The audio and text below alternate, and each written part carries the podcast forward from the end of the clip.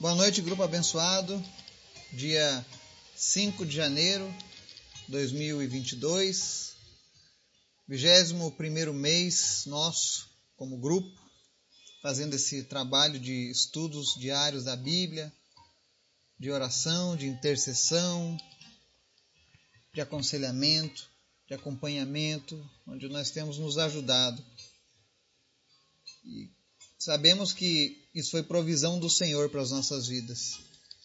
Começou de uma maneira inesperada e hoje o Senhor tem falado não apenas a nós que estamos aqui no grupo, mas Ele tem estendido essa mensagem para mais de 30 países. Outras pessoas têm sido abençoadas ouvindo a palavra de Deus através desse canal. Então continue orando pelo nosso trabalho, pela minha vida, pela vida da minha família, para que Deus continue me usando, para que eu possa ser digno de ser usado por Ele, para que eu não venha falhar com o Senhor, para que eu possa ser um imitador de Cristo. Amém? Orem pela minha família, pela minha esposa, pela minha filha. Queria pedir oração especial hoje pela, pela saúde da minha filha, da Marina, que ela está provavelmente gripada ou resfriada, né? então ela não passou muito bem. Eu gostaria que vocês orassem por ela. Também orem pela vida do Miguel, meu filho, que está em viagem, ele juntamente com meu pai, o Napoleão.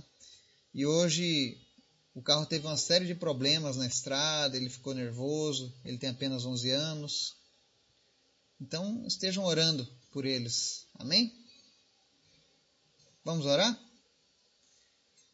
Pai, muito obrigado por mais um dia. Obrigado pela tua graça. Obrigado pelo teu amor, pelo teu Espírito Santo.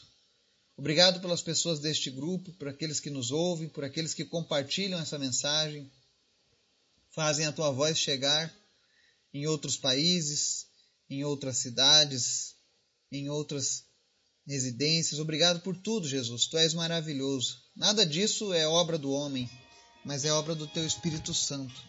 E o Senhor tem nos usado da maneira que te apraz. Te apresento cada família, Jesus, deste grupo. Peço que o Senhor esteja abençoando eles, fortalecendo, aumentando a fé de cada um, Pai. E que esse ano de 2022 seja um ano diferente nas nossas vidas. Que nós possamos ter mais experiências contigo. Que nós tenhamos um relacionamento mais estreito contigo, Jesus. Nos fortaleça, nos auxilie. Que o Senhor nos capacite, nos dê entendimento, consciência para que possamos vencer o pecado a cada dia, Pai. Afinal, foi para isso que tu vieste, Jesus. Obrigado, Senhor, pelas pessoas que o Senhor tem levantado nessas orações diárias. Obrigado por cada pessoa, Deus, que tem levantado a sua voz para interceder, não apenas pela sua vida, mas por este grupo, pela nossa nação e por tantas pessoas que têm clamado a Ti, Senhor. Obrigado por cada um deles. Continua levantando mais pessoas, inspirando mais pessoas. Em nome de Jesus. Quero te apresentar, Senhor, em especial nesse dia, a vida do Ricardo Gintzel. Peço que o Senhor esteja visitando agora a sua família, visitando a Altanira, visitando a Gabriela, abençoando eles de uma maneira especial. Abençoa o Jonas, abençoa o Maurílio, abençoa, Deus, todos eles de uma maneira especial.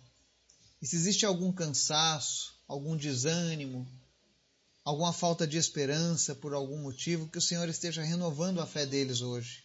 Em especial, Deus, toma conta do Ricardo. Tu sabes o que é melhor para a vida dele, Pai. E nós colocamos a vida dele nas tuas mãos, Pai. E pedimos que o Senhor faça aquilo que for o melhor para ele, Pai. Porque a tua vontade é sempre boa, perfeita e agradável. Te apresento também a vida do Eduardo e da Aline, a família Cassiatori, toma conta deles pela perda que eles tiveram. Que o Senhor esteja consolando, confortando, fortalecendo, animando eles em meio a esse momento tão difícil, Pai. Sabemos que o Senhor tem grandes planos para as nossas vidas. Nos ensina a compreender e a esperar o tempo do Senhor nas nossas vidas. Te apresento em especial, Senhor, a vida da minha filha, da Marina. Eu oro pela completa restauração da saúde dela, no nome de Jesus. Tudo aquilo que causou estado febril, tudo aquilo que causou mal-estar em nome de Jesus seja repreendido agora para honra e glória do Senhor. Oro também, Deus, pela vida do Miguel, que está em viagem, para que o Senhor esteja guardando ele, livrando de toda ansiedade, de, toda, de todo espírito de medo, protegendo eles nas estradas, Pai. Te agradeço pelos livramentos que o Senhor deu para eles no dia de hoje e peço, Deus, continua guardando eles até o retorno em segurança, porque Tu és bom, Pai. Te apresento também, Senhor, a vida do Marcelo, a vida da Ana Paula, do Nelson, da Camila, de tantos outros que têm lutado contra o câncer, Pai. Em nome de Jesus, concede a cura para eles, Pai. Repreende, Deus, a ação desse câncer. Que esse câncer retroceda e desapareça no nome de Jesus, Pai. Não importa o grau que esse câncer se encontrava. Em nome de Jesus, nós decretamos a falência deste câncer na vida dessa pessoa. Senhor, também te pedimos em especial pela nossa nação, pelo ano que se inicia. Que o Senhor esteja nos abençoando como nação. Abençoa, Deus, as nossas cidades.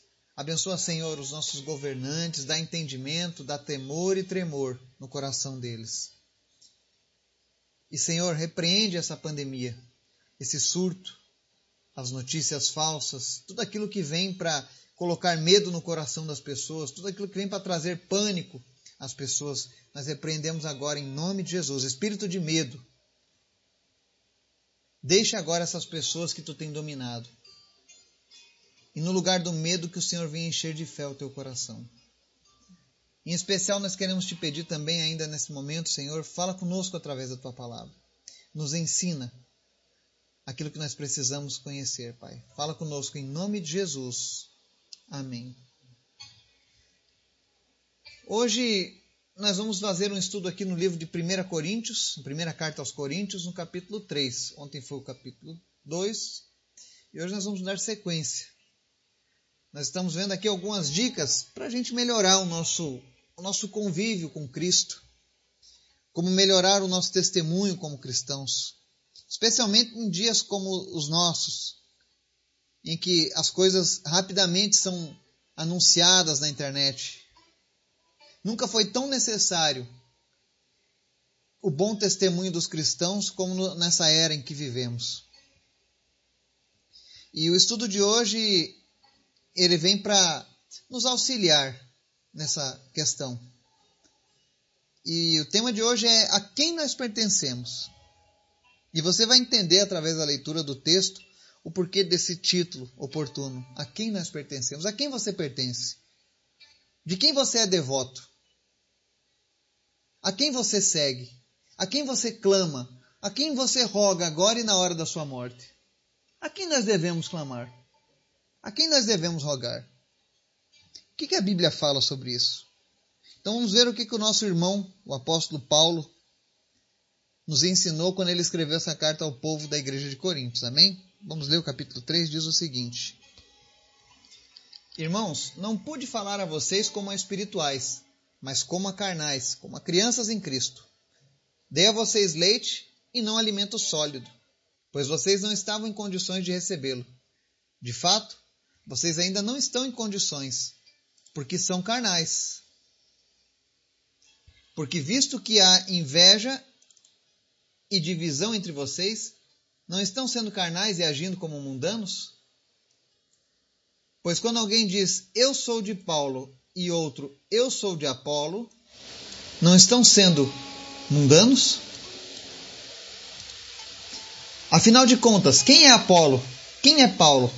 Apenas servos, por meio dos quais vocês vieram a crer, e conforme o ministério que o Senhor atribuiu a cada um.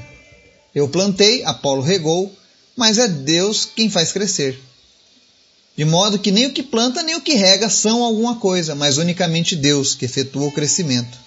O que planta e o que rega tem um só propósito, e cada um será recompensado de acordo com seu próprio trabalho. Pois nós somos cooperadores de Deus, vocês são lavoura de Deus e edifício de Deus. Conforme a graça de Deus que me foi concedida, eu, como sábio construtor, lancei o alicerce, e outro está construindo sobre ele. Contudo, veja cada um como constrói. Porque ninguém pode colocar outro alicerce além do que já está posto, que é Jesus Cristo. Se alguém constrói sobre esse alicerce, usando ouro, prata, pedras preciosas, madeira, feno ou palha, sua obra será mostrada, porque o dia atrará à luz, pois será revelada pelo fogo, que provará a qualidade da obra de cada um. Se o que alguém construiu permanecer, se receberá com recompensa. Se o que alguém construiu se queimar, esse sofrerá prejuízo. Contudo, será salvo como alguém que escapa através do fogo. Vocês não sabem que são santuários de Deus e que o Espírito de Deus habita em vocês? Se alguém destruir o santuário de Deus, Deus o destruirá, pois o santuário de Deus, que são vocês, é sagrado. Não se enganem. Se algum de vocês pensa que é sábio segundo os padrões desta era, deve tornar-se louco para que se torne sábio. Porque a sabedoria deste mundo é loucura aos olhos de Deus, pois está escrito: Ele apanha os sábios na astúcia deles. E também, o Senhor conhece os pensamentos dos sábios e sabe como são fúteis. Portanto, ninguém se glorie em homens, porque todas essas coisas são de vocês. Seja Paulo, seja Apolo, seja Pedro, seja o mundo. A vida, a morte, o presente ou o futuro, tudo é de vocês. E vocês são de Cristo e Cristo de Deus. Amém? Aqui nós vemos Paulo tratando de vários assuntos com a igreja de Corinto. E lembrando que não foi apenas para a igreja de Corinto, mas isso serve para as nossas vidas. E ele começa nos versos 1 ao 3, reclamando da infantilidade, da carnalidade daquela igreja. Ela era uma igreja que não tinha maturidade para resolver as coisas. E Paulo começa então a, a chamar a atenção da igreja. E nós vemos ao longo da história, em várias eras da igreja, esse tipo de dissensão, de divisão. E aí ele fala: visto que a inveja e divisão entre vocês não estão sendo carnais e agindo como mundanos, ou seja, a igreja de Corinto era uma igreja totalmente dividida, totalmente cheia de, de inveja. Por que inveja? Porque ela era uma igreja que tinha sido acompanhada, trabalhada por dois grandes homens de Deus. Um deles, o apóstolo Paulo, e o outro era Apolo, um homem que tinha um conhecimento magnífico do Senhor.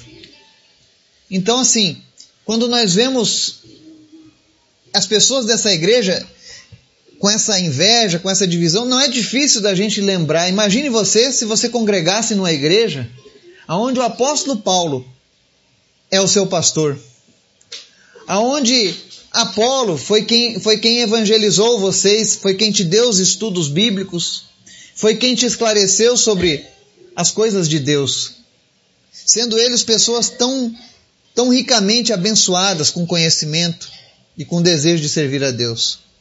Então, por conta desses dois grandes homens de Deus, aquela igreja ficava disputando quem era o melhor servo por conta daquele que havia anunciado o evangelho para ele. Então uns diziam, eu sou de Paulo, outros, eu sou de Apolo. Tentando se envaidecer, tentando se engrandecer. E aí estava um dos problemas dessa igreja. Porque quando eles faziam isso, exaltando a criação, eles estavam mostrando que eles estavam sendo sempre carnais. E aí, nos versos 4 ao 6, Paulo começa agora a levantar um questionamento sobre essa carnalidade, sobre essa inveja, sobre essa divisão que eles tinham. Os de Paulo e os de Apolo era como se houvessem duas igrejas: a congregação paulina e a congregação de Apolo. É como se fossem, por exemplo, duas paróquias disputando. É como se fossem duas denominações disputando qual era a denominação que era mais correta, ou qual era a denominação que tinha o melhor líder, o maior líder. E eu estou falando esses termos que é para você poder contextualizar nos nossos dias, que essas coisas não mudaram. E aí Paulo começa a ensinar, afinal de contas, quem é Apolo? Quem é Paulo?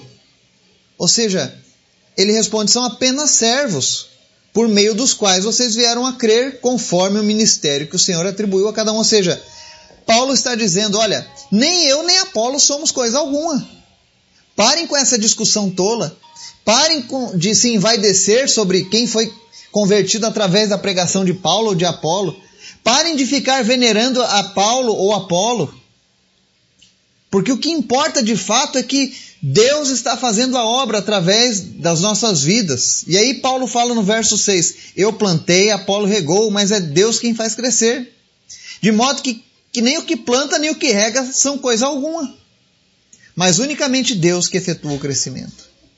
E aqui nós vemos uma coisa interessante no verso 7. Paulo está dizendo em, de uma maneira bem sucinta que a verdadeira glória pelas conversões que a verdadeira honra tem que ser dada sempre a Deus e não aos instrumentos que Deus utilizou. Não é minha tarefa, não é sua tarefa ficar exaltando aqueles que fazem a obra de Deus, como se eles fossem algo especial ou maior do que nós mesmos.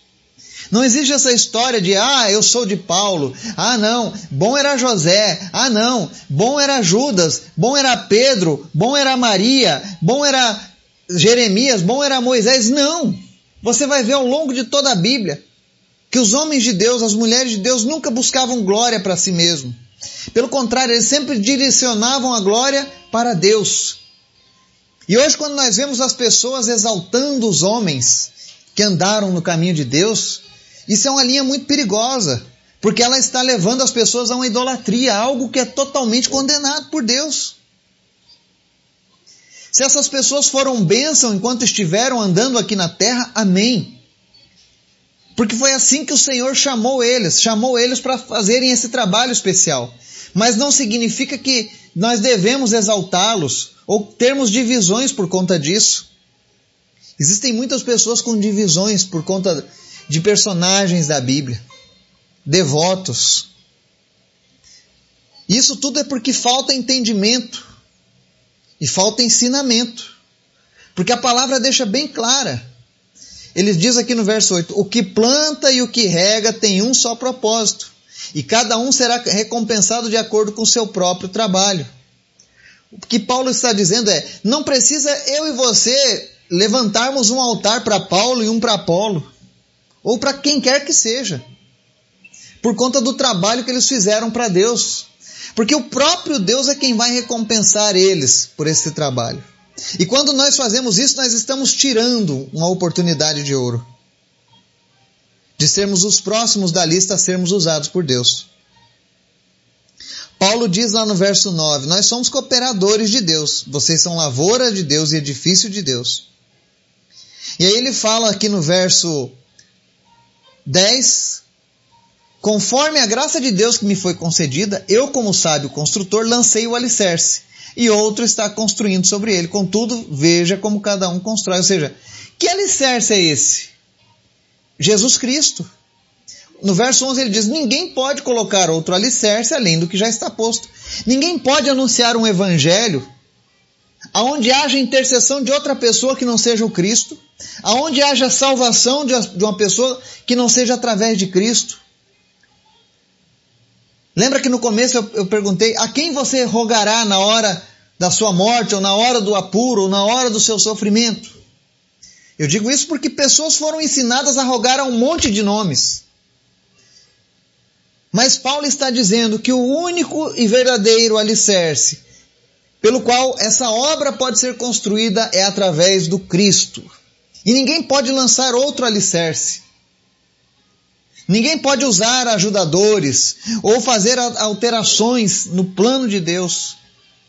Ele diz aqui muito claro no verso 11: Ninguém pode colocar outro alicerce além do que já está posto, que é Jesus Cristo. Portanto, quando você tiver em dúvidas acerca do que você está servindo, do que você está seguindo, pergunte a palavra de Deus. Não pergunte às religiões, pergunte a palavra de Deus, porque ela contém o que nós precisamos saber. As religiões muitas vezes atrapalham, porque elas cegam o entendimento do homem. É aquela história de uma mentira contada muitas vezes para alguns pode se tornar uma verdade. Mas aos olhos de Deus, o que vale é aquilo que ele lançou. E Paulo, por exemplo, esse grande homem de Deus, foi abençoado porque ele não mudou esse alicerce, ele continuou usando o mesmo alicerce, que é Jesus. E quando Apolo veio para consolidar aquela igreja, ele apenas continuou o crescimento do trabalho, ele não mudou os alicerces. A verdadeira igreja do Senhor, a igreja primitiva, ela foi alicerçada sobre Cristo. E ela não tinha divisões, ela nunca dizia, ah, eu sou isso, eu sou aquilo. Não, não havia isso. E quando havia esse tipo de inveja, ah, eu sou a verdadeira igreja porque eu sou de Paulo, eu vim de Pedro, eu sou a igreja que veio de Maria, eu sou a igreja que veio de Filipe, eu sou a igreja que veio de Tomé. Quando eles começavam com essa história, os líderes lá do passado, aqueles que tinham compromisso com a palavra de Deus, vinham diante dessas pessoas e mostravam: olha, Paulo já disse aqui uma vez. Nós não somos nada, nós somos apenas instrumentos pelos quais Deus está anunciando o Evangelho. E é isso que ele resume aqui nessa passagem. Outra coisa interessante que a gente vai ver aqui dos versos 9 ao 11 é que Paulo está falando sobre essa responsabilidade do ministro de Deus. Por que isso? Porque um dia as nossas obras vão ser provadas. Eu já falei sobre isso em outros estudos. Eu disse que a Bíblia nos mostra que ninguém será salvo pelas obras. Isso é um fato. Porém, todo salvo fará boas obras, porque tem a ver com o caráter transformado. Mas aqui Paulo está dizendo que existem pessoas que serão salvas, mas terão uma vida relaxada no que diz respeito às boas obras. Sabe, aquela pessoa que, que não se dedica, que não se esforça, que tudo para ela é difícil.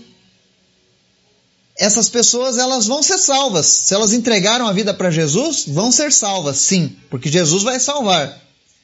Mas ele diz aqui, ó, será salvo como alguém que, que escapa do fogo. Porque ele diz que as obras serão reveladas pelo fogo. Ele vai provar a qualidade das obras de cada um. E aqui você nota que ele começa falando de ouro, prata e pedras preciosas. Três coisas resistentes ao fogo. Que quando passam pelo fogo se tornam ainda mais polidas. Então, quem fizer a sua obra de Deus de maneira certa, usando o alicerce, ele diz: ó, se alguém constrói sobre esse alicerce, no verso 12. Que alicerce? Se você está fazendo a obra de Deus usando apenas como base Jesus Cristo, olha bem, Jesus Cristo sendo usado como base. Se você estiver usando Jesus Cristo e mais uma, uma, uma, uma, uma qualidade de pessoas, já não está construindo a sua obra da maneira correta. Porque ele diz: olha, ouro, prata, pedras preciosas, quem faz a boa obra. E quem faz a má obra vai fazer, vai construir um alicerce usando madeira, feno ou palha. E nós sabemos que madeira, feno e palha, quando passam pelo fogo, o que, que acontece? Desaparecem. E ele está dizendo aqui, ó, se alguém, se o que alguém construiu permanecer, esse receberá recompensa. Todos os homens e mulheres de Deus que fizerem a boa obra de Deus serão recompensados por Deus. Agora não me pergunte como será essa recompensa? A Bíblia só diz que será um galardão. Outros momentos ela diz que teremos umas coroas especiais. Mas como isso será feito, ela não entrou em detalhes. Isso é até bom, porque eu sempre ouço muitas pessoas dizendo: não, eu não faço isso em busca de reconhecimento de Deus. Eu não faço isso esperando nada em troca da parte de Deus, porque eu já sou grato pela minha salvação. E se mantiver esse pensamento, eu creio que Deus vai nos surpreender ainda mais. Mas ele fala aqui também no verso 15: se o que alguém construiu se queimar, esse sofrerá prejuízo. Ou seja, se você fez uma obra de maneira mal feita, madeira, feno ou palha, ela vai se queimar. E você vai sofrer prejuízo. A Bíblia não diz como será esse prejuízo também. Mas ele diz: contudo será salvo como alguém que escapa através do fogo. Você já parou para imaginar como é que alguém escapa através do fogo? Uma casa está em chamas e a pessoa sai daquela casa em chamas passando pelo fogo. Ela escapa, ela sobrevive, mas ela vai ficar chamuscada, vai sapecar o cabelo, os pelos, né? pode queimar a roupa, mas ela vai ser salva. E ele está dizendo que as pessoas que fizerem essas obras de maneira relaxada, ou que não fizerem, serão salvas mas como alguém que escapa através do fogo. E aí nos versos 16 a seguir, Paulo continua as recomendações dizendo que nós somos o santuário de Deus e que o Espírito de Deus habita em nós. Olha que maravilha. Você sabia disso? Que você é a habitação do Espírito Santo de Deus? Pois é, todo aquele que entrega a sua vida a Jesus, todos, independente da idade, independente do que você fazia no passado, se você entregou a sua vida para Jesus, você passa a ser santuário de Deus, santuário do Espírito Santo. O próprio Deus disse que ele não habita em templos feitos por mãos de homens. Por que, que ele dizia isso? Porque o projeto de Deus sempre foi morar dentro de nós, fazer parte da nossa vida diária. E aí tem uma palavra, você que está se sentindo hoje perseguido, atacado, está sentindo que está difícil caminhar com Cristo por conta das perseguições, essa palavra é para você. Ele diz aqui no verso 17: Se alguém destruir o santuário de Deus, Deus o destruirá, pois o santuário de Deus que são vocês é sagrado, ou em outras traduções é santo. Lembra que eu falei que santo na Bíblia não é a pessoa que morreu e faz milagre depois de morto. Santo na Bíblia é todos aqueles que vivem para Jesus, que entregaram sua vida para Jesus. E esse verso comprova isso. Ele diz: O santuário de Deus que são vocês é santo, ou seja, nós somos santos. Ah, mas Eduardo, você erra, você falha, não tem problema. Mas o meu interesse, o meu desejo, a minha alma, ela anseia por uma renovação que só Cristo pode fazer. E por conta desse anseio, e por conta da minha entrega, por conta da sua entrega, eu e você somos santos aos olhos de Deus, aos olhos da palavra de Deus. Amém? E aí nos versos 21 a 23, aliás, desculpe, no verso 18, ele fala também um pouco sobre a questão dos sábios daquela época. E ele diz: A sabedoria deste mundo é loucura aos olhos de Deus. E eu creio que nunca um versículo da Bíblia foi tão atualizado quanto esse. Sabedoria deste mundo é loucura aos olhos de Deus. Pare para analisar os sábios do nosso tempo. Aqueles que são os, os, os pensadores da nossa era, os intelectuais que se apresentam nas mídias, nas redes sociais, com seus pensamentos futurísticos, avançados, né? Mas que mal conseguem diferenciar a sexualidade das pessoas. Mas eles são considerados sábios. Pessoas que não conseguem estabelecer padrões morais, mas aos olhos do mundo são considerados sábios. E Deus está dizendo que esse tipo de sabedoria para ele é loucura. Deus olha para esse tipo de sábio e fala: Isso tudo é loucura. E mais à frente ele diz: Ele apanha os, os sábios na astúcia deles. E para encerrar, o Senhor fala acerca desses sábios. Verso 20: O Senhor conhece os pensamentos dos sábios e sabe como são fúteis. Olhem quanta abobrinha esses que se intitulam os sábios, os pensadores da nossa época. Não estou dizendo que são todos, existem pessoas muito boas, muito inteligentes eu não canso de, de, me, lembra, de me lembrar e de ver e, e assistir novamente muitos pensamentos de um homem chamado Ariano Suassuna. Para mim, um dos homens mais geniais que apareceram nesses últimos anos. Um homem que tinha um pensamento, de fato, avançado para sua era, porque o seu pensamento era um pensamento limpo, claro, objetivo. Mas alguns sábios que se apresentam hoje, esses são esse tipo de pessoa que Deus conhece o pensamento e sabe que são fúteis. E como nós temos o Espírito de Deus em nós, ele também nos revela a futilidade desses pensamentos.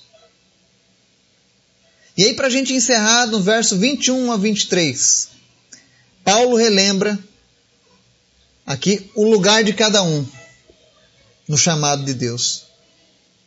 Ele diz aqui no verso 21: Portanto, ninguém se glorie em homens, porque todas as coisas são de vocês. Seja Paulo, seja Apolo, seja Pedro, seja o mundo, a vida, a morte, o presente ou o futuro, tudo é de vocês. E vocês são de Cristo e Cristo de Deus. O mais importante que nós precisamos entender, aquilo que é relevante para a nossa salvação, é que nós somos filhos de Deus. Nós somos salvos através do sacrifício de Jesus. E é por causa do Cristo que nós podemos nos chamar de cristãos. É a Ele, somente a Ele, que nós devemos render toda a honra, toda a glória e todo o louvor. E que nesse ano de 2022 a gente possa exaltar ao Cristo nas nossas vidas. Que nós venhamos a, a, a desocupar os espaços que não são preenchidos por Cristo ainda na nossa vida. Mas que Cristo e a Sua palavra sejam a nossa bússola, sejam o nosso verdadeiro alicerce e que nós possamos construir uma boa obra ao longo deste ano. Obra essa que, ao passar pelo fogo, venha brilhar ainda mais, fazer brilhar ainda mais Jesus na vida das outras pessoas. Que Deus nos abençoe e nos guarde. No nome de Jesus. Amém.